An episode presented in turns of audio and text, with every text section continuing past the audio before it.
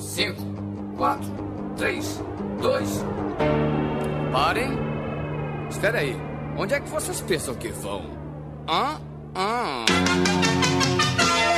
Escola que a gente aprende a contar, a criar, a crescer. Olá, organismos! Aqui quem nos fala é o miserável do Esquilo Norris. E atenção à chamada! Comigo sempre ele, o medíocre de Alexandre, o Albino!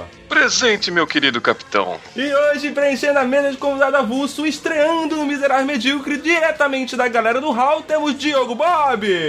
Fala galera, eu só digo uma coisa pros orientadores peda- pedagógicos: Perigo! Aí de volta à mesa de convidado avulso, temos ela, Helena Chucrutz! Professora Helena, sim, mas eu não tenho a mínima ideia de onde tá o Cirilo. E temos também o rei das minorias, o Jota! Educação muda pessoas e pessoas transformam o mundo, Paulo Freire. Estamos com você. Bonito, hein? Que poético, que poético, Olha, hein? Só, só faltou a trilha, só faltou a trilha bonitinha, né? Romântica assim no fundo. É que essa semana eu fui numa formatura de um evento estatal. Ah, faz sentido então, tudo faz sentido agora. E hoje nós vamos estar perolando sobre como é essa vida de trabalhar como professor. Mas tudo isso depois da vinheta! Alô, maluco pedelhão!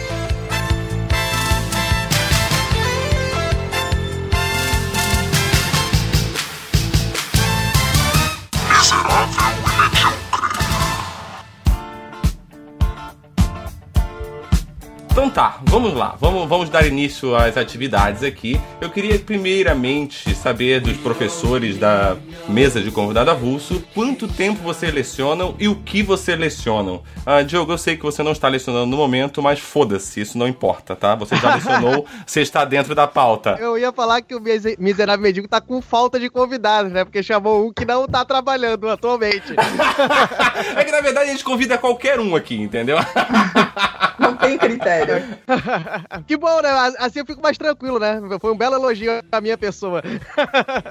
Beleza, eu trabalhei durante uns seis anos, né? E me formei em matemática, né? E quem se forma em matemática tá quase fadado a dar aula, não tem jeito. Mesmo que você queira trabalhar naquele negócio bonito do mercado financeiro. Não, eu vou ser matemático, vou ficar escrevendo fórmulas matemáticas no vidro da janela, mas você vira professor. Você perde o mercado financeiro pros engenheiros do ITA, né? Exatamente, né? Você, você, você faz matemática e descobre que quem consegue essas coisas é quem conseguiu melhor colocação no vestibular e foi fazer engenharia. Mas é isso aí. Aí trabalhei uns seis anos como professor, formado em matemática. Atualmente eu não tô mais na profissão porque eu resolvi ganhar dinheiro, mentira. É porque aquela, quem sabe fazer faz, quem não faz ensina, né? Mas é, é, hoje eu vou assim me satisfazer, né? Porque lá na galera do Hall são quatro professores e eu sou o único que não tô trabalhando. Aí quem foi convidado? Eu. Entendi, então. Você parou de dar aula pelo projeto de ficar famoso, então. É, tô, tô, ne- tô nesse projeto aí, tô no projeto. Eu sou um professor esporádico, né? Eu não dou. Eu dou aula algum, já algum. Eu dou aula de moda há algum tempo, eu dou algumas matérias dentro. Eu sou design de moda, eu, eu trabalho na, na indústria, mas eu dou algumas matérias de formação porque eu gosto mesmo. Eu gosto dessa coisa do, do ambiente acadêmico, né? Não é um curso de formação regular, são aulas esporádicas, mais livres. E eu também fui catequista da igreja, olha que bonitinho. Olha aí, ó. A Agora cara, sim, agora, agora estamos com um professor de respeito. É, comprometidíssimo com a causa. Como é que era aquela coisa mesmo, Esquilo? De quem é professor, não sabe, só ensina, como é que era mesmo? Não, mas o Jota ele saiu do mercado e foi dar aula. E aí é um outro, um outro ponto de vista. Eu tô tentando limpar minha barra com o Jota agora, tá reparando, né? Então, segundo a tia lá do cinema, eu nem sou professora, porque eu tentei lá um desconto e não, não deu certo. Mas o desconto é pra aluno. Não, mas para professor também tem. Só que como eu dou aula em escola de idiomas, eles não reconhecem. Ah, é tipo, en- ensinar outro idioma não é matéria, né? Entendi. Não, agora. não. Você nem reprova essa porra, né, cara? Mas dar aula não é nem profissão. A pessoa pergunta, mas você só dá aula? Você não trabalha sério, não? Só dá aula Você mesmo, não então. trabalha, você só dá aula? Você fala, ah, eu só tô dando aula por enquanto. Por Ah, é? enquanto. Então, é a, é a pergunta clássica, né? Então, foi tão dito que o Esquilo só trouxe gente aqui que, na verdade, não é professor no momento, tá vendo só? Não, eu sou professor no momento. para de falar besteira. Meus aluninhos escutam o podcast. Os meus também. Mas, mas, mas isso é uma coisa legal, né, cara? Porque assim, cada um de vocês é, trabalhou ou trabalha numa área específica, né? O Diogo deu aula para segundo grau, o Jota para faculdade e a Helena para cursinho, para curso, né?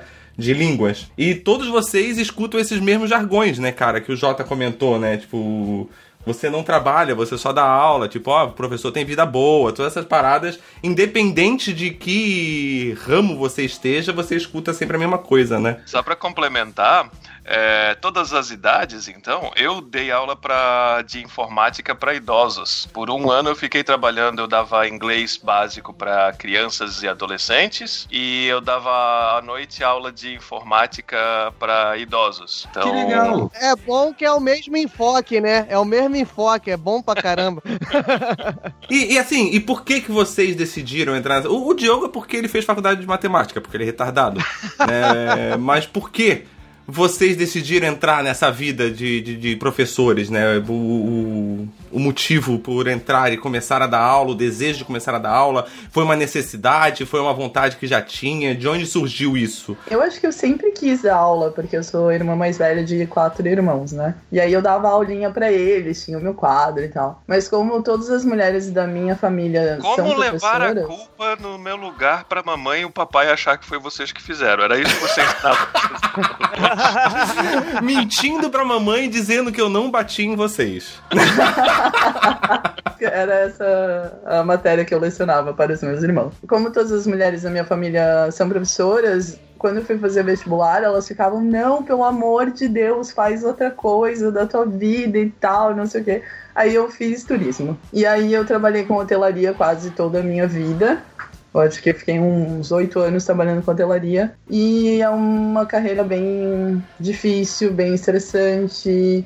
A gente não tem final de semana nem nada. E aí surgiu a oportunidade de eu dar aula de inglês. Eu dei seis meses e acabei voltando pra hotelaria por causa do dinheiro. E agora eu voltei a dar aula porque eu realmente amo dar aula e é isso que eu quero fazer agora. Não importa o dinheiro. Chupa, irmãs! Chupa aí, irmã! Chupa capitalismo porco. Eu até consegui uma geladeira agora, então tá tudo certo. Ah, eu gosto, eu gosto desse ambiente acadêmico, desse ambiente mais é, experimental, assim. É, é meio, parece um papo meio piegas, mas eu acho que a gente ensina mais, a gente aprende mais que ensina, sabe? Com certeza. Vai, troca muito, é uma coisa energética muito louca, eu acho, da aula. As pessoas procuram, né? Eu dou aula de formação técnica da, pra moda. Então, assim, as pessoas que vêm fazer aula, elas querem fazer a aula. E aí eu acho que também tem assim, tem gente de 17 anos que tá sonhando em fazer a vida, tem gente que tá com 45 querendo se reinventar. Sabe esse mix de gente? Eu acho que eu sou um apaixonado por gente. E, e, e dar aula é bom pra isso, né? Você vai trocando. E eu não sei se é porque eu também fui dislexo, eu sou meio burro, eu fiz muita aula particular. Eu acho que eu fui Opa! condicionado a isso, sabe? Eu fiz Kumon, eu fiz muita aula particular pra aprender, assim, pra ser alfabetizado. Então, eu não sei, eu, eu gosto, assim, eu, eu sempre, mesmo trabalhando em indústria, eu dou uma, uma escapada, faço um workshop, faço alguma coisa. Eu gosto do meio acadêmico. Eu acho interessante o ponto de vista que a gente acaba tendo, é, a, a paciência que a gente acaba criando também. Isso exercita muita paciência, tu, tu dar aula de alguma coisa, porque você acaba vendo níveis diferentes, pontos de vista diferentes de alunos de- que entendem no nível e na velocidade diferente. Então você tem que tentar explicar um pouquinho diferente para aquela pessoa. É, é você entender que assim, você tá num, num ponto, pelo menos naquele assunto que você está lecionando, onde as pessoas que estão ali aprendendo com você, elas não estão no mesmo ponto. Então você tem que entender que você precisa chegar ao ponto deles, né? Precisa, tipo, é, descer até o nível de aprendizado que eles estão e conseguir acompanhar eles até lá em cima de novo, né? É bacana que é uma experiência, como, como o Jota falou, é uma experiência de vida muito grande, cara. Por você tá falando com pessoas diferentes, e isso aí que você tá falando é muito verdade, né? Estilo de você tentar, assim, de certa forma, rebaixar o seu nível, mas não é só isso, é porque cada um foi o que o Albino falou, né? Cada um recebe a informação de uma forma diferente. Cada um tem um uma facilidade cognitiva diferente. Então, é um exercício de você lidar com o ser humano absurdo. Falei bonito agora, tá vendo só? é você conseguir entender que cada um tem o seu tempo de aprendizagem, né, cara? Não vai todo mundo. Não tem como você exigir que você tá lá, você cuspiu a matéria na cara de todo mundo e todo mundo entendeu. Claro, vai ter um ou outro que vai entender mais rápido, que vai pegar rápido, vai entender até mesmo antes de você falar. Mas ah, você tem que entender que tem aqueles caras que você vai ter que falar 15 vezes pro cara, velho. Aí vem essa paciência que o Albino tá falando, né? Tipo, você vai ter que explicar 15 vezes e você não pode ficar irritado com o cara porque ele não entendeu. Ele não entendeu, a culpa é sua, cara. A culpa não é, É, dele. você que não tá passou pra maneira cara. que, que pra ele foi interessante o suficiente pra ele aprender, sei lá, né? Tipo, Ah, mas depois da décima quinta eu mando se fuder. né? Às 15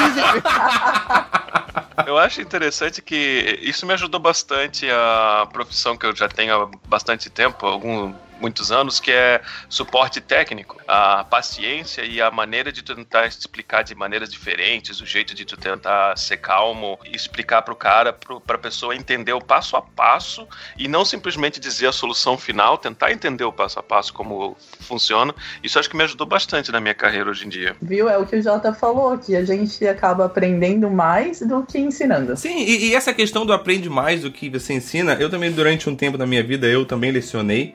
Né? E eu, assim, eu sempre estudei em colégio particular, né? Elite branca opressora do caralho. Rico, rico. E, e quando eu lecionei, eu lecionei em colégio público, né, cara, no ensino municipal. E, e foi muito bom pro meu crescimento pessoal, porque eu tive contato com uma realidade que eu nunca tinha tido antes, entendeu? Eu conheci todo um outro mundo que eu não conhecia antes. E isso, pra minha visão de mundo, foi muito bom. Né, pra, minha, pra minha percepção crítica das coisas, pra minha análise de valores das coisas, tudo isso foi muito bom pro meu crescimento pessoal. Então é bem essa, eu acabei aprendendo muito mais do que ensinando, né? Até porque eu dava aula de matemática, que qualquer um dá aula de matemática, né? Então. Qualquer merda faz isso. Porque ninguém entende nada mesmo, então você pode falar qualquer coisa lá na frente que tá beleza, tá ligado? As pessoas vão dizer, ah, deve tá certo, tá ligado? no Eu final você faz dois risquinhos no resultado final que ninguém discute. No final você põe x igual a 12. Pronto, tá beleza, tá ligado?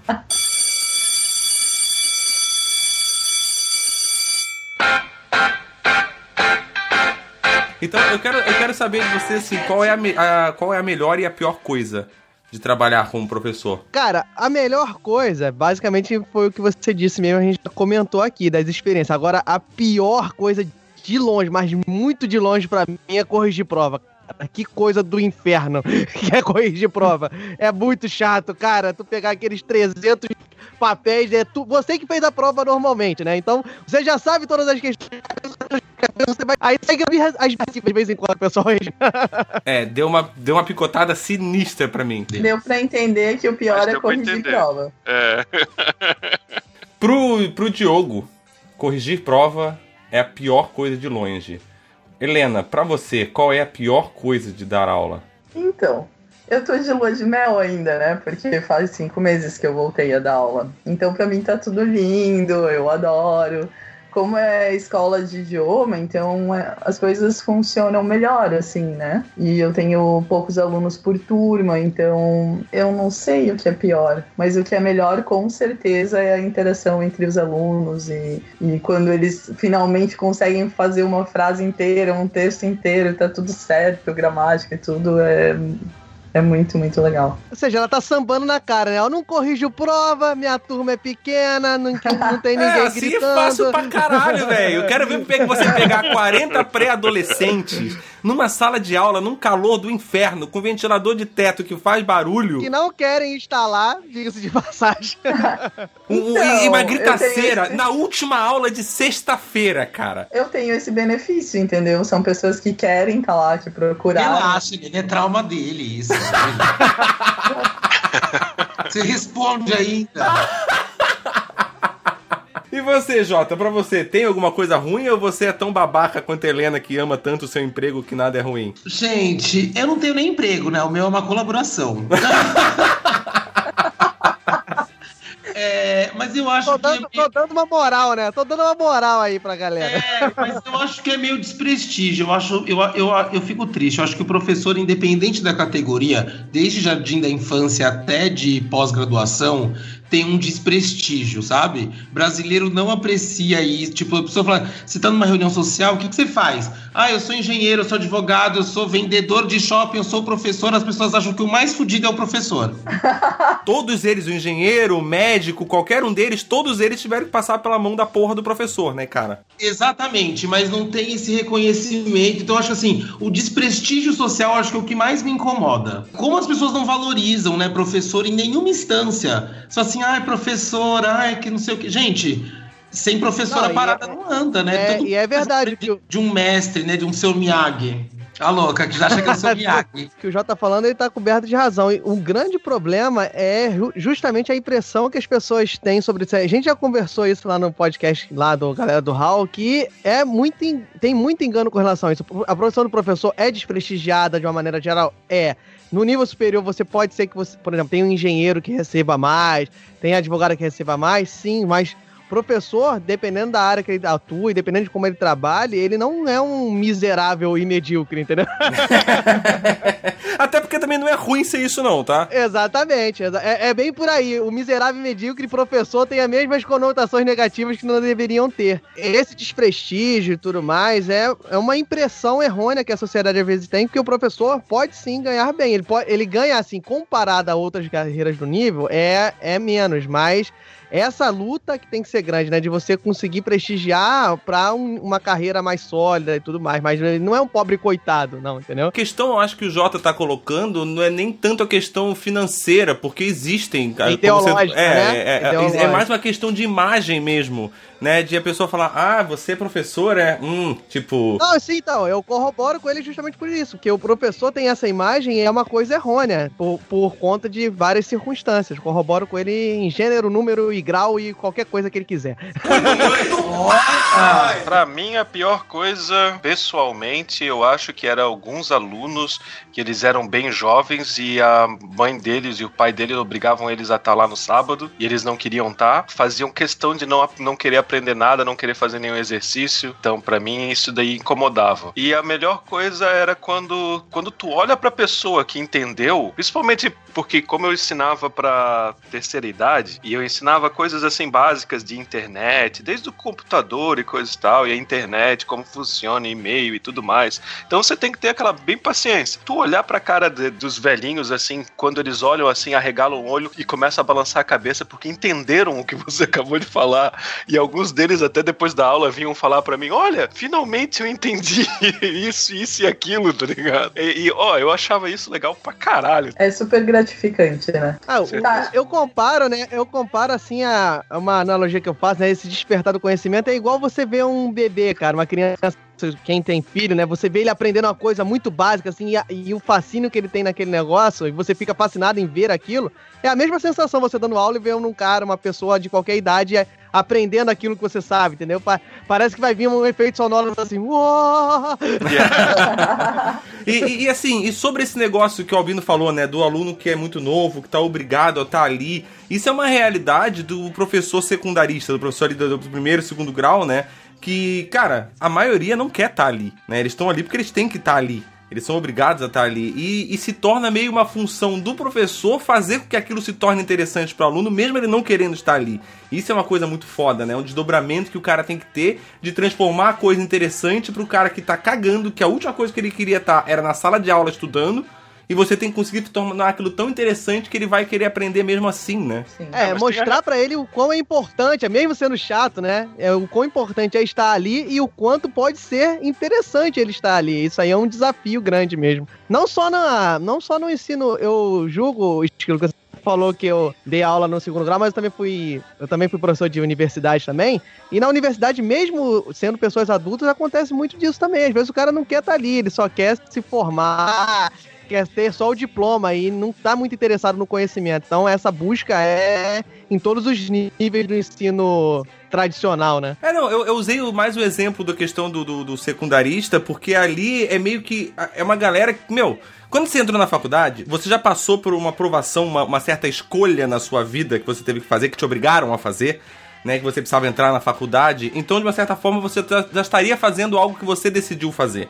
Que você escolheu, por mais obrigado que seja que você esteja ali. Sim, né? sim. No colégio, cara, a gente não tem essa noção. Quando a gente se cai, quando a gente se toca na vida, quando você se liga assim, puta, eu tô vivo, né? Pá, você já tá dentro do colégio. Você não lembra o antes, tá ligado? Quando você vê, você já tá dentro do colégio. Não, sim, lá o exemplo é válido porque lá tá o demônio da humanidade, né? Que é o adolescente.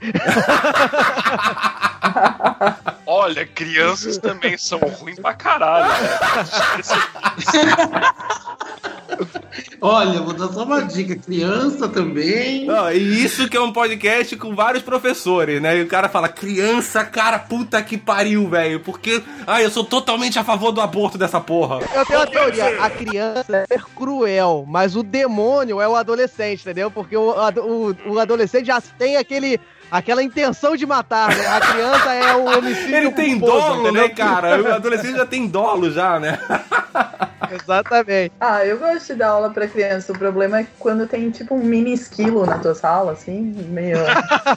Qual, qual o problema? Eu sempre fui um aluno muito, eu sempre fui um aluno muito aplicado. Eu tenho um aluno que eu sempre lembro de ti, porque ele é super inteligente, ele pega as coisas, só que ele não fica quieto, ele não fica parado, ele é super hiperativo, não para de falar, fica correndo pela sala, é uma loucura, assim. Ele já entendeu o que você tinha não pra dizer, cara. Ele já entendeu, ele já sacou. Pra que que ele vai continuar ali parado, entendeu? Tipo, Respeito com os coleguinhas. ah, os coleguinhas, cada um com seus problemas, né, cara? Tá, Esquilo, eu senta na sua cadeira que a tia agora vai te ensinar boas maneiras. Vai lá. Pensa, Helena, ele, um dia ele pode montar um podcast e assim como eu, não sei ninguém na vida. Eu já falei pra você ficar quieto, esquilo.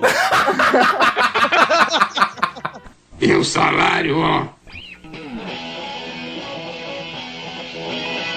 Eu pensei em duas coisas que não são tão le- tão legais. Tem alunos que a gente é, aprova por bimestre, né? Pra passar de livro, por exemplo. E daí tem alunos que querem muito passar de livro, tipo, mas eles não têm condições. A dificuldade de explicar para esse aluno que não adianta eu passar ele de livro porque ele não aprendeu o conteúdo e que o importante não é passar o nível, e sim ele aprender o que eu tava tentando ensinar, entende? Às vezes a pessoa quer tanto diploma e acha que, ah, não, porque eu vou conseguir em dois anos e meio o nosso curso e quando eu tiver o meu diploma eu vou ser fluente. Não, não é o diploma que vai te fazer fluente, sim todo o processo de né? aprendizado. Mas isso, isso já vem uma coisa que já vem já vem intrínseca na, na- na- na- em muita gente, né? Pelo próprio sistema de ensino que a gente tem, né? Que tipo, o importante é você ter o diploma e não o que você vai aprender no, no- no processo. Não, mas eu acho que com a geração nova tem uma coisa da, da dificuldade com a frustração.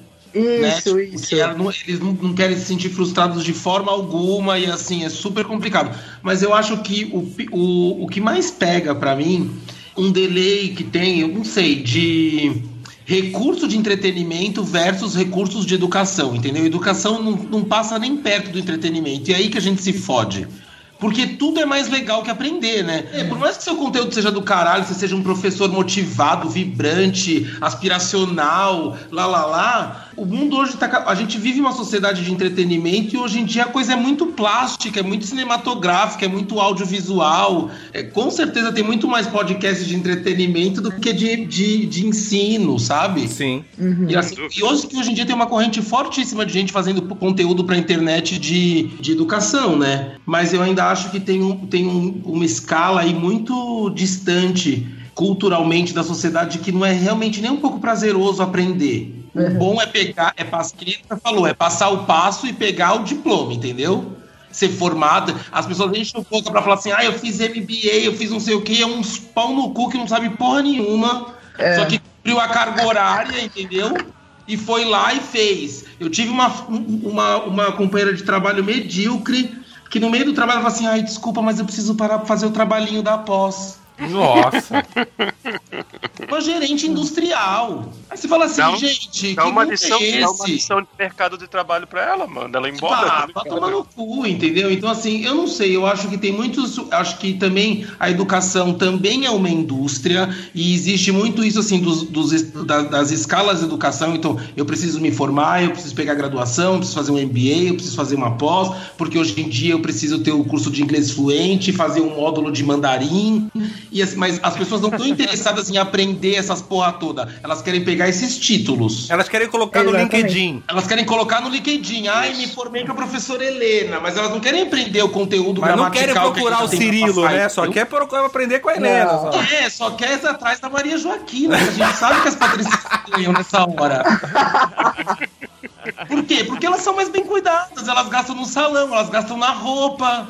Elas vão Ela- pro elas, querem, elas querem pegar o diploma, tirar foto e po- postar no Instagram, né? Me formei! Ah, será que a gente não tem como, de repente, mudar eh, justamente, ah, no- pelo menos assim, em cursinhos pe- pequenos, mudar essa questão de, de- de- da percepção que o aluno tem de falhar, de não passar de, de, de ano, não passar de livro? Como que a gente poderia mudar isso daí para fazer eles perceber? Quem sabe não lidar com livros, lidar mais com objetivos, será? Dentro da nossa instituição, a gente. Eu vou acompanhando o aluno, assim, ó. Quando eu já vejo que ele tá com muita dificuldade, eu já vou conversando com ele pra ele estar bem ciente de que talvez ele vá ter que re- refazer o livro. E eu explico isso de uma forma assim. A Helena vai lá no primeiro dia, olha pro cara, já vê que ele não vai dar certo e fala Então, assim, ó, pai, Então, é o filho, olha seguinte, só, vou explicar com você. Como, como eu tenho no máximo seis alunos na sala, eu consigo fazer uma coisa bem personalizada, assim, sabe? Conversar com ele e fazer ele entender que não é o fim do mundo, mas nem todo mundo entende. Por mais que eu, cons que eu tenha esse cuidado. Aí eu não consigo imaginar como seria uma turma de 40 alunos, entendeu? Mas Não, é- é- a dificuldade é tremenda e é justamente, eu acho que o problema que o Albino puxou aí vai muito, é realmente da cultura de você tentar passar, e isso aí acho que vai ser de geração, para gerações futuras mesmo, que é passar que a escola, o ensino, o que o professor está fazendo ali é te agregar como ser humano, né? E o processo ali- avaliativo vai ter que existir para saber não se você merece passar de ano, mas saber se você realmente aprendeu aquilo que a gente se Aquele propôs a te ensinar. Você não precisa só da aprovação, você precisa do conhecimento. Muito bom. Exatamente. bem Exatamente. E, isso aí vai depender do processo avaliativo que se cria, entendeu? Vai ser uma coisa cultural. Você pode falar que ah, agora você tem que pular a amarelinha corretamente para você passar de ano. Se o cara não aprender a pular a amarelinha corretamente, ele não vai passar, ele vai achar que é sacanagem com ele. Ele não vai descobrir que. É, ele nunca vai pensar que, ah, eu necessito aprender isso, eu, necessito pular a amarelinha para ser uma pessoa melhor. É essa cultura que eu acho que vai demorar um tempo e qualquer, independente do processo avaliativo que você crie, você vai ter esse problema por enquanto, entendeu? Tem um, tem um vídeo rolando na internet, agora eu não faço a mínima ideia o nome, cara falando sobre o quanto as coisas evoluíram. Tipo, ah, um celular de 50 anos atrás, o quanto ele evoluiu, um carro de 50 anos atrás, o quanto ele evoluiu. Ele vai mostrando as fotos, assim, o quanto ficou diferente. E uma sala de aula, desde que tudo começou, é sem- sempre foi a mesma coisa. Até hoje, assim, ele mostrando as fotos, é a mesma coisa até hoje, nunca mudou. Muita coisa tem que ser repensada, replanejada ainda. E é, um, E aí é um bom momento para se pensar nisso, né? Porque não, não sei exatamente qual é o dia que esse cast vai lançar, mas é contemporâneo das reformas que estão sendo discutidas. E é uma coisa para os ouvintes até pensarem, porque realmente é o que a Helena falou.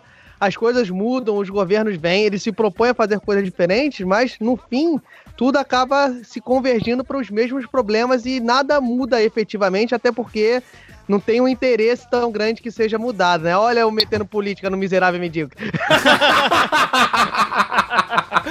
Ah, a gente é o podcast mais em cima do muro da podosfera, velho. Então, Então, mas aí falando, eu sou a favor de qualquer vertente política, meus amigos. Não se irritem com isso.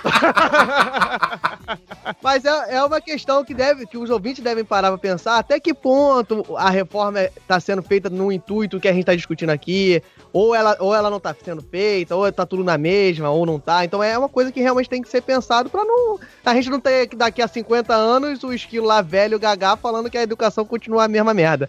exatamente. E é um risco que a gente corre de acontecer isso, né, cara? Se as pessoas não fizerem justamente isso que o Diogo tá falando, de você pelo menos se informar e saber o que tá acontecendo e cobrar por coisas melhores, ah, tentar não ser uma massa de manobra, né? Tentar realmente entender o que tá acontecendo e ser crítico em cima disso. Se as pessoas realmente não correrem atrás, o risco é esse, continuar tudo igual, cara. Porque quem tá lá em cima, o interesse é que continue tudo igual e que a gente não tenha nenhuma análise crítica de nada, que se gere um povo ignorante como massa de manobra, né? Vamos montar um podcast sem partido agora. Meninas, mas assim, ó, a gente tá falando de ensino público, então, né? Porque a gente tá Uhum. falando de governo. Então, quem tinha que estar fiscalizando isso seriam os pais. Cara, na verdade, eu acho que quem tinha que estar fiscalizando isso é todo mundo, porque afinal de contas, todos nós pagamos por isso, entendeu? Afinal de contas, é o nosso dinheiro que tá ali, todos nós temos direito a usar aquilo ali, entendeu? Porque todos nós pagamos. Então eu acho que, na verdade, quem tem que fiscalizar é todo mundo. É, mas eu acho assim, ó, que os pais poderiam estar mais interessados é, nesse sentido, assim, de Não, com estar certeza. junto com a escola. Mesmo na, na minha escola, essa foi outro, outro ponto negativo que eu, que eu lembrei. Eu tenho pais que remam contra mim. Eles vão contra mim, entendeu? Eu tô ali, eu tenho a solução, eu tô tentando Mas fazer tu não, ensina, tu não ensina línguas em inglês? Como é que eles remam? é? Nossa senhora, velho, caralho. Nossa senhora! Caralho, essa veio boiando, né? Olha, e olha que eu, eu- eu ia mandar, eu ia mandar que eles falavam em francês com a criança, né? Mas ele conseguiu ser pior que a minha. Nossa, não, aqui, o- aqui o nível é sempre mais embaixo, é sempre ladeira abaixo, velho. eu tenho alguns alunos que têm um pouco mais de dificuldade e que eu preciso que o pai, os pais me ajudem em casa, porque esse aluno ele precisa fazer as atividades em casa, fazer alguma coisa em casa. E aí eu tenho alguns tipos de pais, assim, alguns pais que simplesmente não me retornam, eu tento marcar reunião, não estão interessados em falar comigo, e eu tenho pais que ficam defendendo a criança como se eu estivesse atacando a criança falando que ela tem dificuldade, tipo, ah não, mas ele é muito inteligente, mas ele vai muito bem em matemática, tipo, coisas aleatórias, assim, e não, não ouvem o que eu estou pedindo. Então eu acredito que os pais também poderiam dar esse auxílio para o professor, ou no caso da escola pública, é, ver o que está acontecendo na escola, como eles poderiam ajudar, o que eles poderiam estar cobrando, porque eu acho que às vezes eles acham que o professor que tem que fazer tudo, e quando o aluno não passa, aí a culpa é nossa. Totalmente Cara, nossa. mas acho que isso até um pouco do. O, o próprio sistema fez um pouco isso, sabe? No ensino público, né? Eu lembro que assim, quando eu dava aula, cara.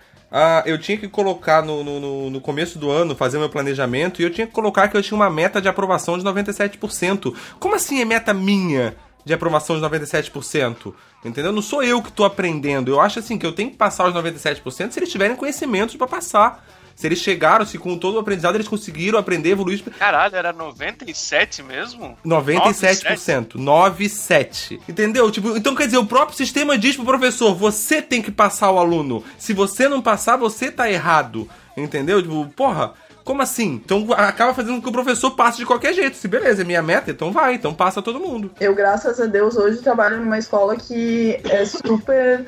Para eles é super importante que, a que o aluno tenha o conhecimento e eles não vão passar de jeito nenhum. Mas eu, a primeira escola que eu trabalhei, a minha chefe me cobrava e passava as pessoas porque não ia ter turma para aquele aluno se ele ficasse sozinho ou qualquer coisa assim. E passava o aluno sem ele ter, ter o conhecimento, porque o importante era o financeiro. Tá vendo? Aí, a gente tá falando muito sobre a indústria da, da educação, gente. É isso. A educação não é uma coisa. é- é- eu tô super adorniano nesse programa. Eu acho que a educação tá perdida. E, é, a, a cultura, o saber não é valorizado na sociedade contemporânea. Não tô falando de Brasil. A gente vive uma sociedade de espetáculo. As pessoas querem ser a Kim Kardashian. A Kim Kardashian sabe fazer o quê? Ter uma bunda gigante? É isso aí, Brasil. Vamos curtir, vamos compartilhar. Ah, eu não reclamo de mais pessoas quererem ter a bunda científico gigante, é valorizado. não. Você não vê numa matéria de revista, olha o fulano, eh, um avanço científico, uma pesquisa, alguma coisa, você não vê. Né? Agora, assim, vai ter uma bunda gigante, vai fazer porn sex tape de, de internet pra você ver se você não bomba. Você bomba, amor. Isso é Aí, tá verdade. Calma, Jota, também não, tem que ter isso aí também, né, Jota? A gente, todo mundo é filho de Deus, né? Calma. Não, eu, eu- assim, mas um pouco eu concordo com esse negócio. Você tem que saber equilibrar. Eu acho que tem que ter eh, um pouco de tudo, né? Mas eu acho que mesmo a Kim Kardashian, mesmo que ela só queira ter uma bunda gigante, ela também poderia querer ter conhecimento. Mesmo que ela queira continuar fazendo o que ela faz, entendeu? Mas ela poderia, tipo, querer buscar por conhecimento. Mas Esquilo, eu nem tô falando dela, a pessoa, porque eu nem conheço essa bunda, entendeu? Eu tô falando assim, se ela, tá, se ela tá lá falando da bunda e da joia dela roubada, ela tem não sei quantos milhões de posts. Se ela vai falar alguma coisa mais chata, intelecto, ela tem metade. Quer um exemplo disso? É Kéfera e Jujut, as youtubers.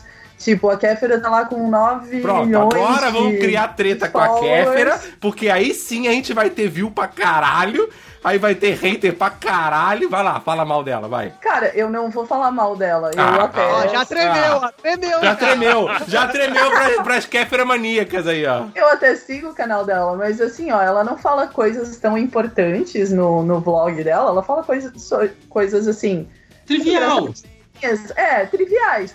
Aí tu tem um youtuber tipo a Jill que levanta questões super legais, ah, tanto quanto é, feministas, ou ela foi lá na Amazônia mostrar os seringueiros, ela mostra su coisas super legais de uma forma divertida e tá lá, sei lá, com 200 mil. Porque as pessoas não buscam o conhecimento, elas, elas querem coisas mais fáceis de entender. Já lá. dizia o ET Bilu. Busquem conhecimento.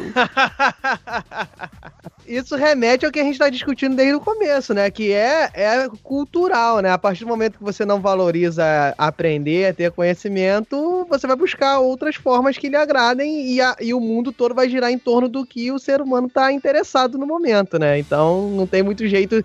Se não mudar quem, quem busca as coisas, não vai mudar o que é oferecido também, né? É, então acho que não tem salvação mesmo, o Jota tá certo. Choremos. Vamos lá, todo mundo em posição fetal chorando sangue agora. vai. A gente achou que a resistência fosse ser de arma, não. A resistência vai ser umas pessoas com uns livrinhos assim, ó.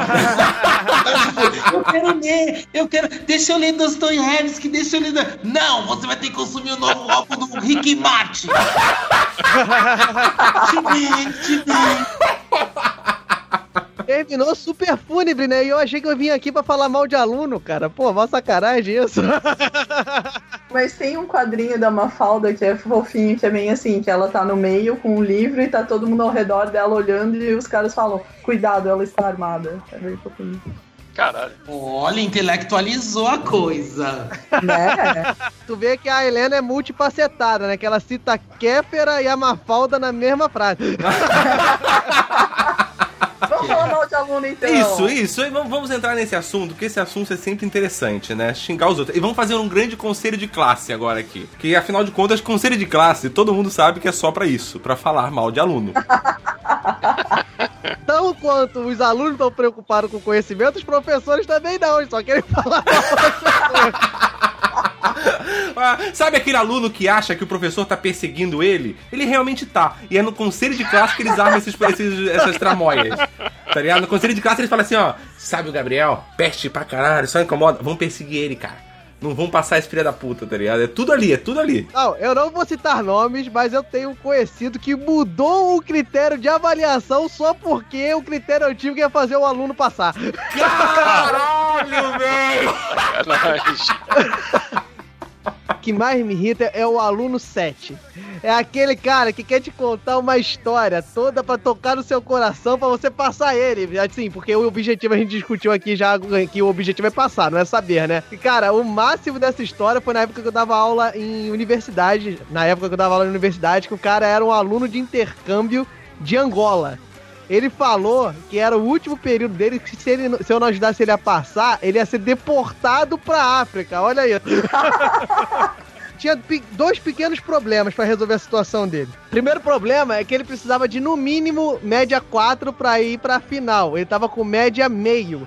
Então não tinha Nossa senhora! Mas é só arredondar. Se é meio, de meio pra quatro é um pulo, pô. É, mas Não, o, e é- não, é, o pior fácil, que eu né? digo, o pior que eu, o pior que eu penso nesse caso é que é matemática. Se ainda fosse português ou alguma coisa assim que eu, Se fosse da área de humanas, o professor até é passava, uma né? interpretativa, né? Mas é questão, é conta. A segunda coisa que prejudicava o lado dele, que eu, eu, da- eu tava, é aluno de universidade, né, de faculdade, ensino superior, a matéria que eu tava dando aula a ele era uma matéria do segundo semestre, tipo assim, segundo período. Ele tava no oitavo. Eu falei, meu irmão, você teve a Ah, Ou seja, ele já tinha rodado uma vez já, né? você teve uma vida acadêmica pra passar nessa merda que só vai ser deportado na minha aula, na minha vez. Tem sempre um aluno que te traz um chocolatinho, te faz um elogio. Ai, teacher, você tá tão linda hoje, seu cabelo está tão lindo. Aí tu olha assim, é sempre aquele aluno que tá seis e meio, sete, assim. tá beirando perigo ali, né? Fala a verdade, você dá umas notas um pouquinho mais baixas justamente pra ganhar um, um elogio a mais, não é? Meu Deus, eu não tô tão carente, Albino. Denúncia! Eu não sou Denúncia! Denúncia! Eu tenho certeza que vocês faziam tudo isso. Eu fazia também, dava umas notas mais baixas só pra ganhar chocolate. Caralho, velho, caralho, como vocês são corruptos. E ele dava aula pra velhinho, né, cara? Imagina o velhinho nervoso, acho que ia ficar reprovado. Eles faziam, eles faziam até a comidinha já, eles nem, nem compravam chocolate, às vezes eles vinham com cookies assim, pronto já. Isso é uma vantagem que o Albino tinha, né, cara? Porque a gente dá aula pra moleque que não sabe, moleque que não sabe fazer nada na vida. Pô, dá aula pra velho e tem um banquete.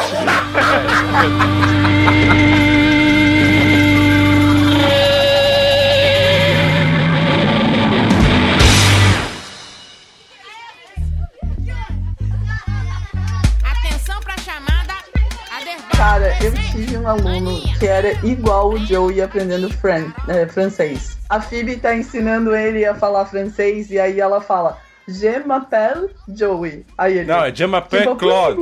Je m'appelle Claude. Pipipli play. Je m'appelle Claude. Pipiplu blue. Aí no final esse aluno da Helena saiu que nem o Chaves, né? A, veriue, bisteio. Esse tipo de situação é, é difícil. Meu, porque tu tá ali, não tem nada a ver o que a pessoa tá te respondendo e tu não tem como Ah, mostrar pra e ele. aquela, e Não aquela história que tem que ter 15 vezes. Fala agora, Helena. Tem que ensinar 15 vezes, tem que ter paciência. Conta agora. Bom, mas na situação dele, se você xingar ele em inglês, ele não vai entender, Helena. As piores palavras eles conhecem. Os palavrões, xingamentos, todos eles conhecem. Agora o resto é difícil. Eu não lembro de algum aluno que eu realmente não gostei pra incluir nessa história aí, mas. Mas eu lembro de uma de um caos que aconteceu em que a menina veio, ela toda empolgada com o MP3 dela, perguntar pra mim: "Ah, o que que essa música tá cantando? Eu queria saber, porque é legal pra caramba, e não sei o quê, e é famosa e não sei o que lá". Era uma música de rap americano, tá ligado? E Nossa, já, já começou errado. americano- Já começou perigoso. Já começou muito perigoso. Rap americano, ele fala mal pra caralho de mulher, de, de mulher assim, sabe? Que é muito sexual, é muito explícito e tudo mais. E a menina Não, tinha essa... funk que é ruim. Funk que é putaria. Rap é maneiro. Funk que é putaria. E eu sei que ela tinha 13 anos, tá ligado? E eu falei pra ela assim, ah, eu não posso traduzir isso daqui pra ti. Dela, por quê? Eu falei, é... Porque ele fala muito palavrão e você, como mulher, você não iria gostar se você traduzisse essa música. E, e foi engraçado, porque acho que, acho que uma semana ou duas falou assim pra mim: É, realmente, professor, eu parei de escutar aquilo lá. Eu fui pesquisar no, no, no dicionário e tinha cada, cada coisa. Puta que o pariu, cara. Não, tem umas coisas que os adolescentes me trazem que eu olho pra eles e falo assim: não, meu querido, eu não posso traduzir. Tipo, algumas. Se eu frases traduzir pra você, ouvem- você como adolescente, eu vou estar cometendo um crime. Eu posso ser preso se eu falar isso pra você. É, ficam, pega- ah, pegando- gente, não dá nada. Não dá nada aí, pra você que é favor." menor, seu filho da puta do caralho. Eu posso ser preso por pedofilia, merda. É, fala então, ó, trabalho de casa. Se você souber traduzir isso sozinho, sem minha ajuda nenhuma, eu te passo de livro. eu, eu costumo chamar, cara, tô falando desses alunos assim meio tapados, né? Eu costumo chamar que é aluno sem o dom, né, cara? O cara não tem o dom da sua matéria, né? Eu, eu não sei, assim, o, o Jota pode me falar, né, que ele dando aula de, de moda, não sei se ele já pegou, assim, o cara que quis fazer moda e não tinha nenhum dom pra, pro negócio. Ah, tem super. Tem gente que, meu, tem gente que vai parar na, na, pra estudar moda porque gosta de comprar, porque quer fazer. É verdade. Gosta de comprar roupa no shopping, acho que Mas pode ter não é pra profissão. isso que é faculdade de moda? Não é pra aprender a comprar? Aham, claro que é. É, tem de tudo, assim, mas é, eu, eu não tenho muito problema, não. Eu, eu, eu não fico. Eu acho que eu, eu fico mais louco com aqueles que não quer, que não que tocam foda-se. Eu, eu também toco, né? Então. algum cut. Teve uma aula de uma menina que tava na minha sala, turma do fundão, loirinha e sua melhor amiga feia, fazendo aula de bota. De repente a menina começa a fazer selfie no meio da minha aula. Pra quê? Que ela foi fazer aquilo.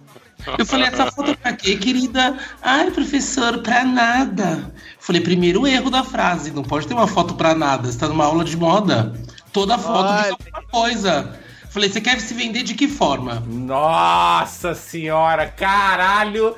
Eu, eu consigo ver os cinco dedos marcados na cara branca. Mas a menina me amou, tá? Me deu até presente quando concluiu a turma dela. Mas também? Remorso, é remorso. Não foi, não foi. Foi meio de trazer pro universo dela, assim. Eu não, eu não, não sou muito de. Eu não tenho aluno que nem o esquilo, né, gente? Não tem esse problema. Então eu não sou meio de boa. Gente, se a minha professora de matemática ouvir esse podcast, ela vai falar assim: ah, tá lá falando dos alunos dela, mas ela não tinha o dom da minha aula. Meu Deus, gente, eu sou muito escapada. Aliás, Matemática falando- pra mim é uma coisa que não, não, não, não funciona. Falando em matemática, entrando nesse assunto, e nós temos dois que deram aula de matemática e outros dois que foram péssimos em matemática, que a Helena e o João já confessaram que, são, que eram péssimos em matemática, certo? Então, eu gostaria de perguntar para vocês, dois ex-professores de matemática, vocês já ouviram falar naquele eh, novo ensinamento de matemática que está tendo eh, lá nos Estados Unidos, que é justamente para ajudar pessoas que não gostam muito de matemática, como a Helena e o, o Jota, que é Common Core Math. É uma matemática que explica de uma maneira diferente. Vocês já viram isso daí? Não, Não. por nome, Se você- por nome eu não conheço, assim. do- Tá, então eu vou tentar explicar para vocês mais ou menos o que, que é. Eles ensinam matemática de uma maneira diferente lá nos Estados Unidos para crianças jovens, assim, sei lá até que idade, quarta série, terceira série, eu não lembro exatamente.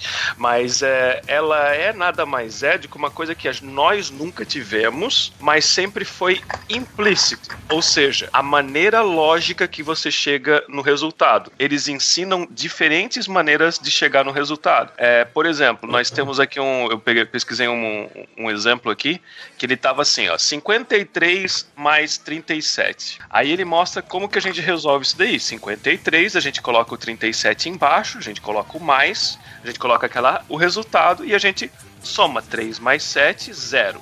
Aí vai o 1 lá em cima. 1 mais 5, 6. 6 mais 3, 9. 90, certo? Já me perdi. Quem foi lá pra cima?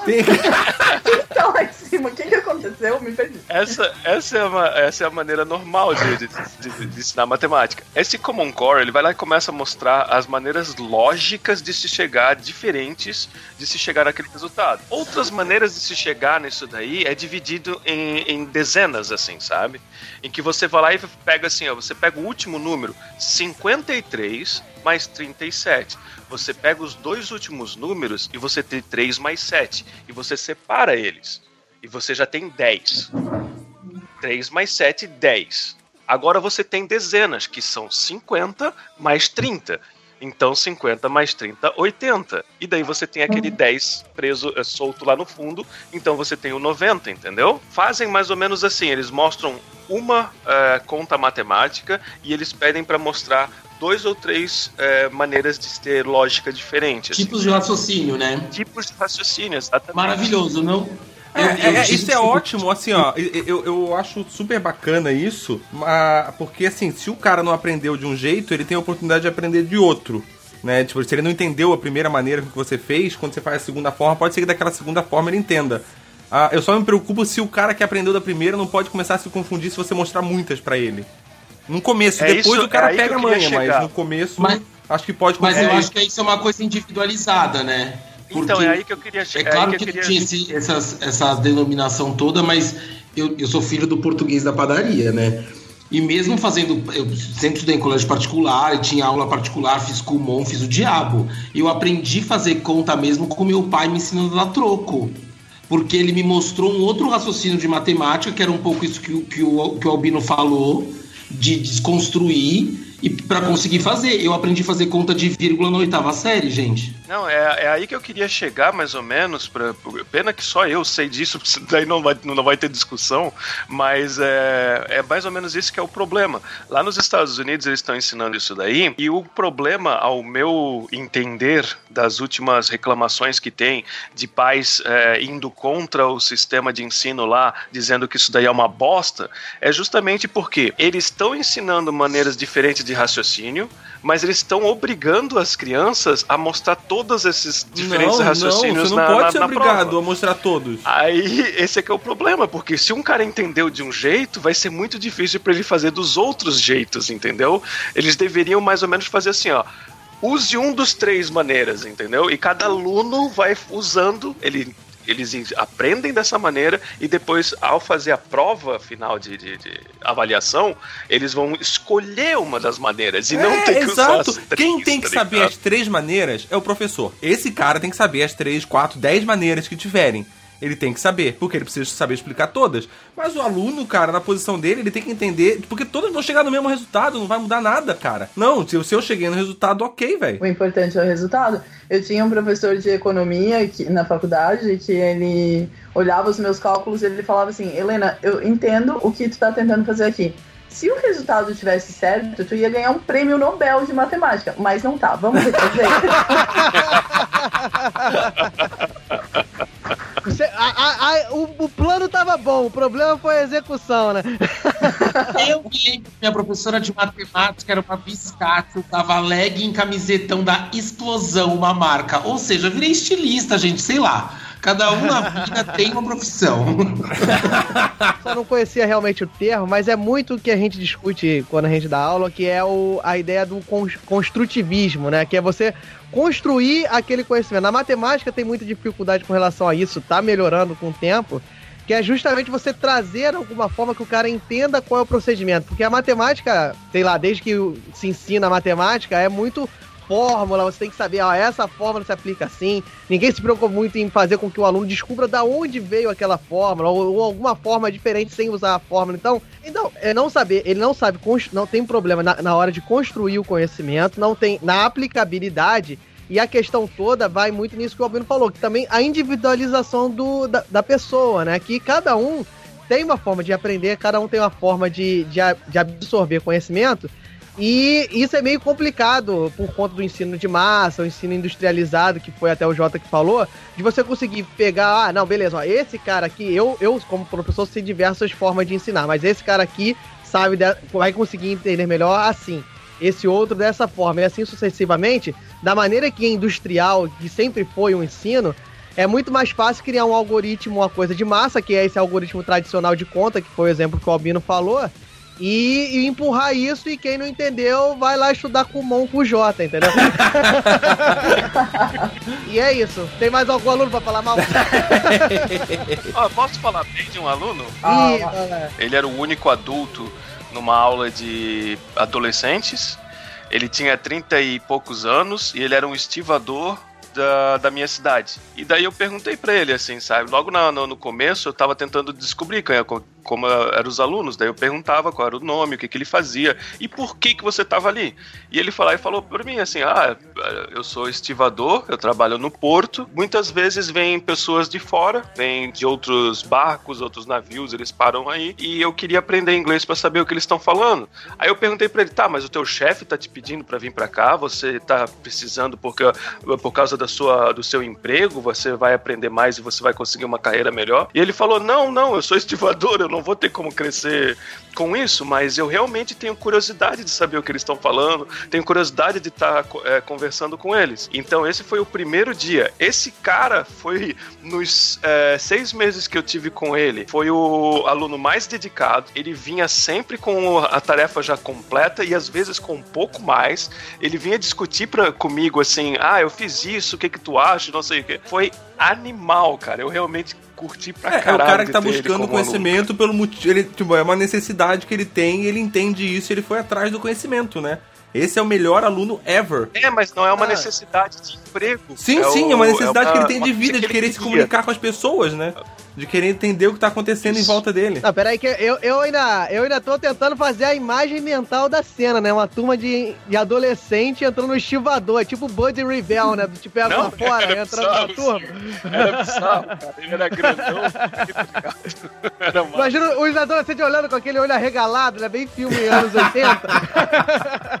Mas é isso que eu tento passar para os meus alunos para eles quererem aprender, porque muitos vão por causa do trabalho, porque querem, né, melhores oportunidades. E aí eu tento mostrar para eles que, meu, você aprendendo inglês, você consegue se comunicar Fazer com pegação muito melhor. Fazer pegação muito melhor. Não, mas se comunicar com o mundo inteiro. Eu tenho, eu tenho um amigo da Polônia, eu tenho um amigo de da Eslováquia, do Japão, porque todo mundo fala inglês. Eu não tive que aprender o idioma deles. A gente fala, todo mundo fala inglês, sem falar do entretenimento, que é muito melhor, né? Música, filme, a gente aprende tudo, tudo mais fácil. E daí fazer com que eles queiram, eles entenderem o quanto é legal. E não só porque é, eles vão ter oportunidades melhores no trabalho, porque daí não empolga tanto o aluno. Helena, você tá com foco diferente. Ó, você tem que mudar o enfoque. Você tem que falar assim, ó, imagina você poder assistir a Kéfera da Alemanha. Imagina você poder assistir a Kéfera de São Francisco. Você vai conseguir entender todas elas. Eu tenho um aluno que não só ele é o melhor da turma, ele, é, ele, ele gosta bastante assim de inglês, ele estuda bastante, ele vai atrás, ele tá quase terminando o curso, dá para ter uma conversa legal com ele totalmente em inglês. Como ele é fã do podcast, e no dia dos professores ele me deu uma cerveja artesanal. É o melhor aluno. Olha só, comprando Como? a professora. Ele já tinha mais de 18 pra comprar a cerveja? Já, já. Eu, te- eu dou aula mais pra adulto, na verdade. Ele trouxe pra mim e para os outros que foram professores dele. Já. Ele é solteiro? Ele é solteiro, Helena? Ele é solteiro?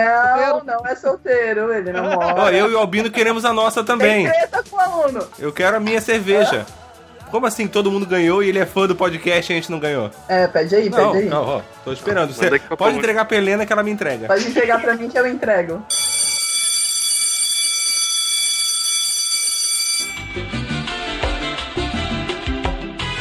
Ah, gente, eu tenho um assunto legal pra eu falar. Alunos na, na rede social, se eles adicionam vocês e, tipo, ah, tá no bar, bebaço e encontrar um aluno. Oi, tudo bem? como, que é essa, como que é essa situação? Ah, isso acontece muito, assim, quando alunos mais velhos, né? Aí na rede social, o mais engraçado é o cara falar todo cheio de dedos com você e você avacalhando, falando, zoando as pessoas, né? Na rede social e o cara fala direito. E de encontrar, só pra complementar aquela história, eu encontrei um angolano uma vez na rua.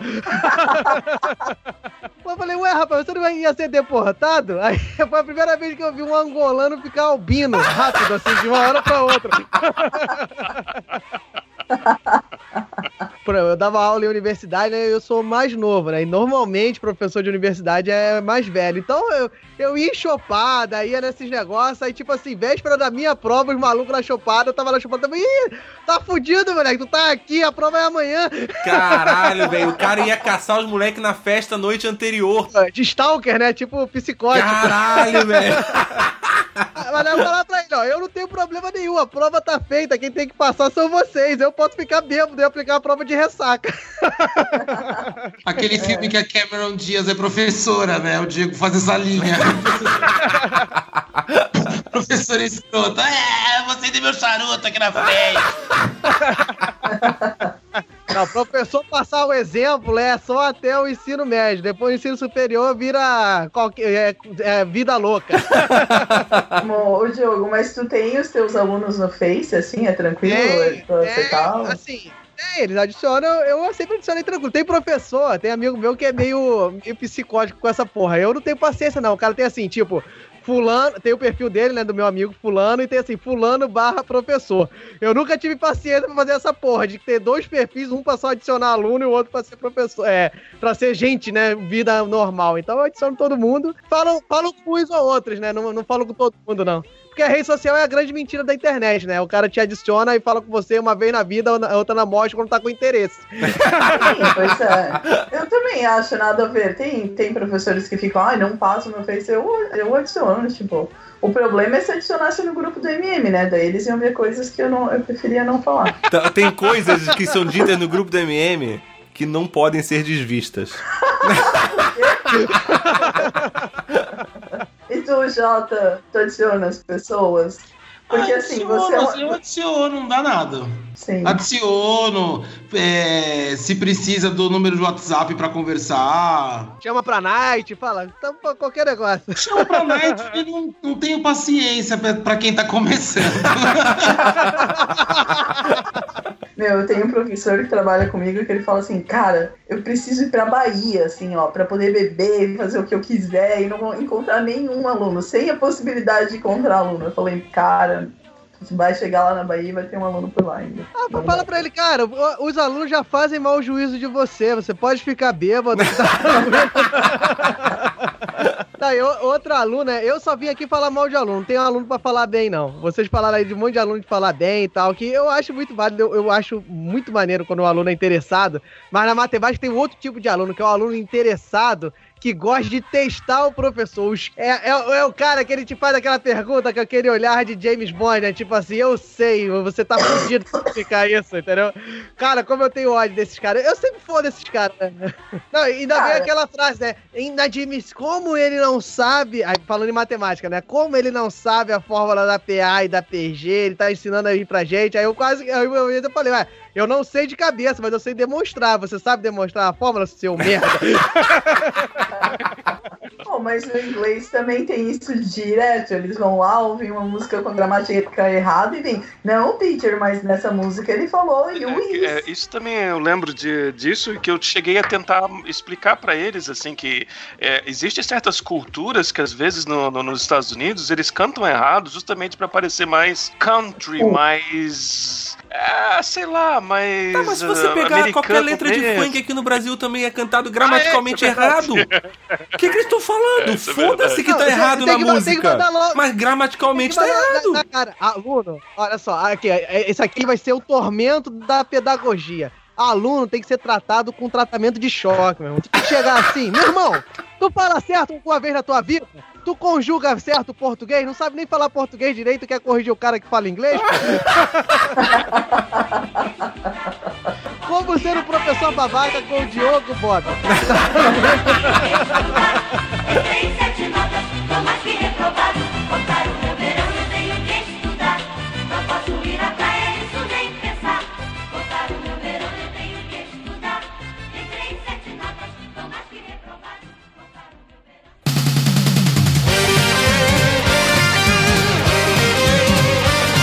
o. Uma produção miserável e medíocre. O feedback. O feedback. Vamos lá para mais um feedback do feedback. E hoje lendo os comentários do episódio número 73 sobre Chaves e Chapolin. Mas antes, lembrando que se você quiser comentar no episódio, é só você entrar no www.miserávelmedíocre.com.br, entrar no episódio e comentar por lá. Ou ainda mandar uma mensagem pra gente pelo arroba Misemed no Twitter. Você pode entrar no grupo do Facebook Miserável Medíocre, o grupo. Não deixe também de curtir a nossa página do Facebook. É, e vamos direto para os comentários então, né? Ah, a gente tem Instagram também. Também sigam a gente no Instagram, arroba.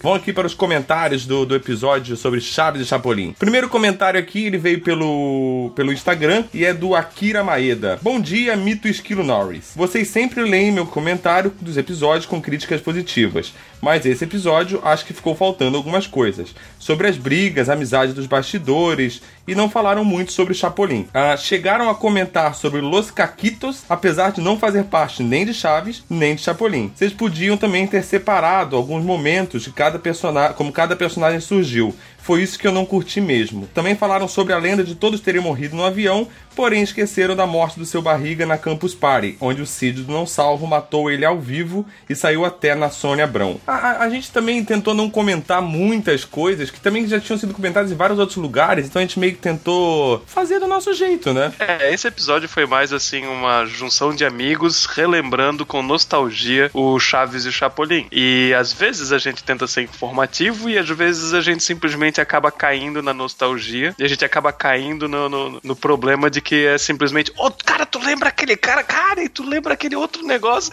e acaba a gente acaba se empolgando, acontece, mas ah, a gente sempre espera que o povo acabe lembrando dessas mesmas coisas que a gente lembra e acaba curtindo o episódio também. É, e, e agradecer ao Akira a crítica construtiva dele, né? É sempre válida também. A gente não tá aqui também só pra escutar, olha como vocês são bonitos, né? Porque a gente até sabe que a gente é bonito. E outra também, a gente pode acabar fazendo um outro episódio de Chaves no futuro e a gente acaba pegando toda essa parte mais técnica. Vou ler o comentário do Bruno Tonon. Ah, estou rindo com o fato de vocês lerem meu comentário. Parabéns no último cast. Prometo fazer um comentário relevante um dia. Ah, ainda bem que ele disse que é um dia, porque eu achei que ia Um ser dia. hoje, que ia ser o comentário relevante dele. Não. o primeiro foi só parabéns e o segundo foi um dia eu vou fazer um comentário bom, tá ligado? A gente vai ficar esperando, Bruno. A gente vai ficar aqui realmente esperando. E a gente vai continuar lendo também. Enquanto isso, você ficar mandando comentário, seja relevante ou não, a gente vai comentar aqui. Próximo comentário, comentário da Helena Chukrutz. Muito engraçado o episódio, mas vamos parar para analisar a participação do Braga nesse episódio e vamos nos perguntar: quem aqui não tem vida própria mesmo? Eu, eu, eu, eu sou totalmente contra esse argumento da Helena, porque eu acho que o Braga é um cara que tem vida própria, ele tem uma memória fotográfica. É, cara, o Braga é, é uma coisa, é um mutante, cara. O Braga é um mutante, é diferente. Ele fica em outro, outro universo paralelo, assim. O Oswaldo respondeu a, a Helena dizendo: Gostei desse pensamento. Então a minha ignorância sobre a pauta não era memória ruim ou procrastinação, era vida própria. Próximo comentário aqui. O comentário agora é um comentário do Oswaldo Alves de novo. Sabe o que me deixa mais impressionado? O fato de que o esquilo edita tanto que faz parecer até que a gente sabe alguma coisa. Estamos ferrados quando o Miserável Medíocre se tornar ao vivo. Ha ha ha ha ha. Eu sempre digo isso. Eu tenho medo do dia que a gente fizer um episódio ao vivo. Algumas pessoas cobram que a gente faça, várias pessoas, na verdade, já pediram pra gente fazer ao vivo. Inclusive, participantes já pediram pra gente gravar ao vivo. Eu tenho medo. Porque eu escuto os áudios cruz, né, cara? Eu sei como que é. Então, eu, eu tenho um pouco de receio. Mas um dia a gente tenta. Um dia a gente tenta. É, eu também acho que legal a gente pelo menos tentar. Daí a gente vai ver quem realmente é true fã, tá ligado? Vamos ver se a gente continua com os mesmos 12 ouvintes. Vai ter gente saindo correndo de desespero, cara. É medo da gente, tá ligado? Assim, meu, eu acreditava que esses caras sabiam alguma coisa, que eles eram até inteligentes e engraçados, né? Mal sabem eles que é tudo inserido na edição, velho. Exatamente. You're unbelievable.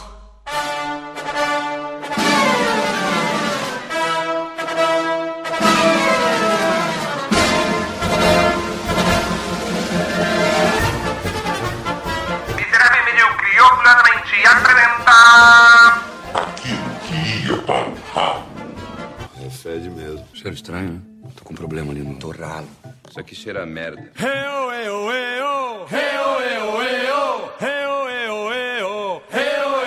Mas é estranho, porque daí vocês começam às quatro.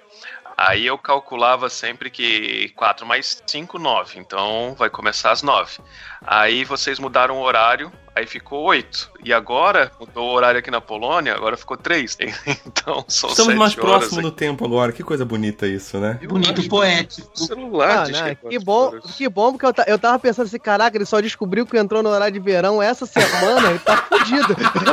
Não, o nosso eu tava estranhando hoje. que tava fechando mais cedo as lojas.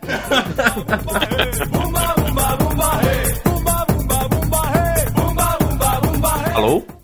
Alô, alô? Alô? Caiu, caiu. Alô, alô? alô?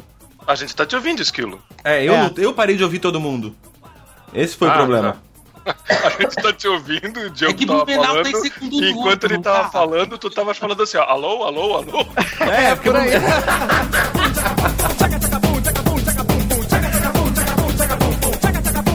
Como- será como que a gente, como sociedade, gente Nossa, para, mudar para, a para, para, que a para, gente... para. é, Para, para. Tá picotando Que agora. isso, João Kleber? É, para, para, para, para, para, para, para, para, para, para. Vamos falar de TechPix. A gente recebeu finalmente um merchan, a gente tem um merchan. E pra vocês que escutam o nosso podcast e não, não sabe, além de fazer croquis, o Esquilo adora vestir uma lycra e um maiô. Nossa, não, Sim. ó, não, não, não. Ai, É, Mas ai. o maiô é do Ai, Borat. É, lycra, maiô. A lycra é do Robin Leg- e o maiô é do Borat, tá? Inclusive, ele dava aula de matemática assim, Nossa né? Não senhora, sabia por que vai ter gente imaginando essa cena, velho. Imagina a cena. Já falaram que eu sou parecido com o Borat. Usando o maiô dele, dando aula de matemática, não tem como o aluno não olhar lá pra frente, né, cara? Não tem como não chamar a Eu atenção. pagaria, eu pagaria uma escola pra ter um professor assim, eu pagaria. Tá vendo? Como é tudo é show.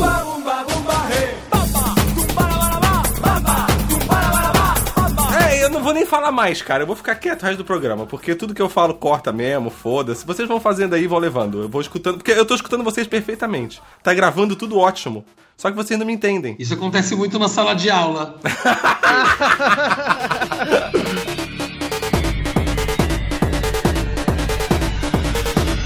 é o engraçaralho. É aquele que faz a piadinha, quer zoar você no meio. Aquele que fica. Esse sou eu. normalmente ele fica é do meio pra. Ele fica do meio pra trás da Sou sala. eu. Ele nunca fica na frente. Então- E nem tão lá atrás também.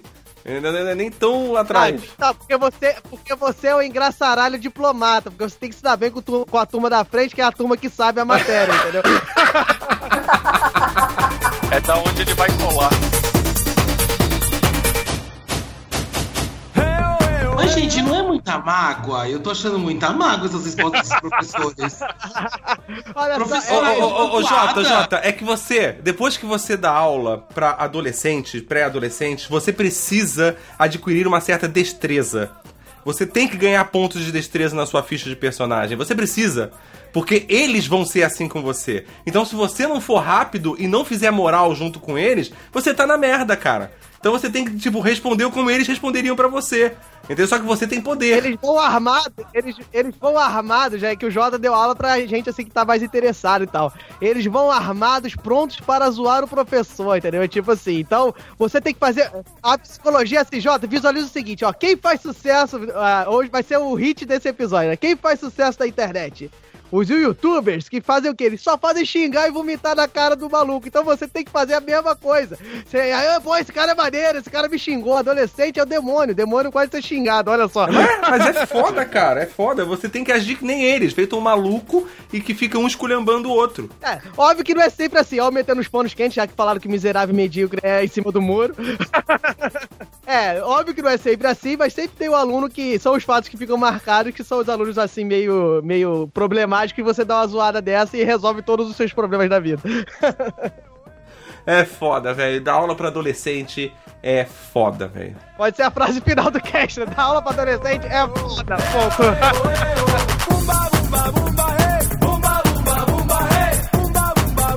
agradecer, Diogo, faça o seu merchan aí, velho. Se vende. Assim, assim, me vender assim, eu já falei que eu topo qualquer negócio, tomando uma dessa ainda.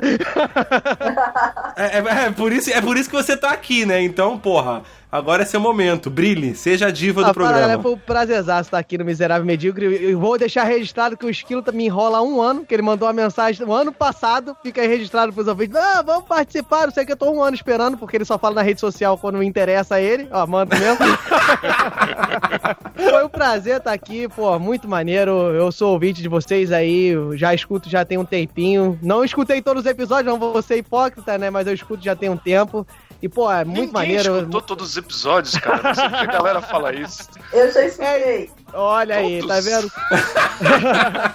Poxa, então, pô, sempre gostei muito, pô, a vibe de vocês é muito maneira, então é um prazer estar aqui. Eu sou o Diogo Bob da galera do HAL, HAL com R-A-U, então quem quiser ir lá, como eu falei lá no início, são quatro professores, eu sou, não tô exercendo, mas são quatro professores de matemática, a gente fala sobre aspectos da sociedade, fala sobre matemática também, aspectos científicos, e a gente sempre tenta passar uma informação como bons professores que somos, né? Tirando eu, que mostrei aqui pra vocês que não sou lá essas coisas. Não é um, pelo menos serve de mau Pois exemplo, é, pois Diogo. é. Então, eu- de- talvez seja por isso que eu seja o único que não tô exercendo atualmente a profissão, né? Tá caçado, né? O cara tá caçado, não pode lecionar, né? É, foi, foi caçado. Caçado os direitos docentes, né, do, do Diogo. Enfim, po- pode chegar lá, galera do Raul com RAU, é a galera do Raul em todas as redes sociais, dá uma chegada lá, a gente fala de muita coisa legal, sempre com bom humor. É quase um miserável medíocre, só que a gente não chega tanto, né? A gente não consegue ser tão engraçado. Então chega lá, dá, dá um apoio lá. Tem, tem a sala de justiça também, que é super maneira, é uma parte lá que a gente faz o debate, que a gente sempre tenta botar opiniões contrárias para os nossos participantes lá se degladiarem. Então, foi um prazer, pessoal. Muito obrigado aí pela presença. Eu, eu só quero que deixar claro que assim, ó, eu só tenho um podcast, tá? Um, um podcast e um ano depois você tá aqui. Mas há um ano atrás você também me prometeu um crossover lá e eu não fui até agora. Eu cumpri o meu, tá? Turn down for what? Aguenta, aguenta, aguenta que você vai chegar lá. Aguenta lá, Esquilo. velho.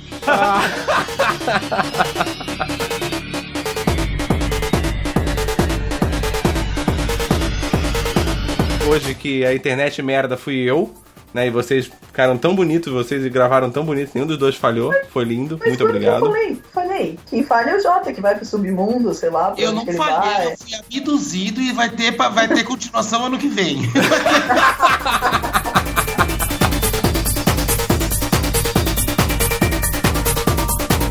Acabou o aluno da Helena que leva cerveja pra geral do miserável medíocre, tá vendo? Exatamente. Porra, tem essa aí, né? A Helena tem um aluno que tem que estar devendo cerveja pra nós, né? Como é que é o nome dele, Helena? Alexandre. Alexandre. Você deve uma cerveja pra nós. Alexandre, venha tomar uma cerveja com a gente, ou melhor. Não, aí- assim, esse já é demais pra mim já. É demais, é muita intimidade. É muito- é muita muito- Já, intimidade. só, só manda pensei, cerveja. Eu, eu, eu, eu bato uma foto, ponho no Insta, uma foto com hashtag Valeu Alexandre. É muito contato com o público, né? Ah, O esquilo já virou estrela, estrela já, né?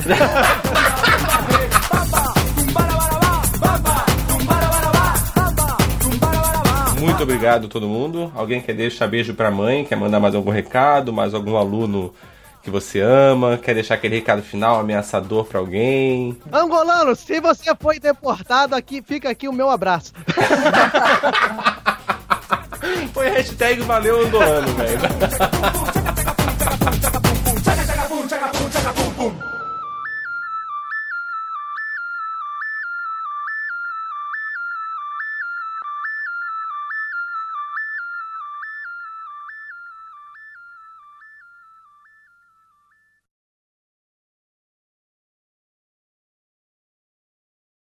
É, se ficou ofendido, foda-se, tá ligado? Tipo, nem ligo. Ah, a casa é de vocês, eu que tenho que pedir desculpa. Beijo. Eu vou me desculpar, eu vou cagar. Tchau, beijo. Too much information. Beijo.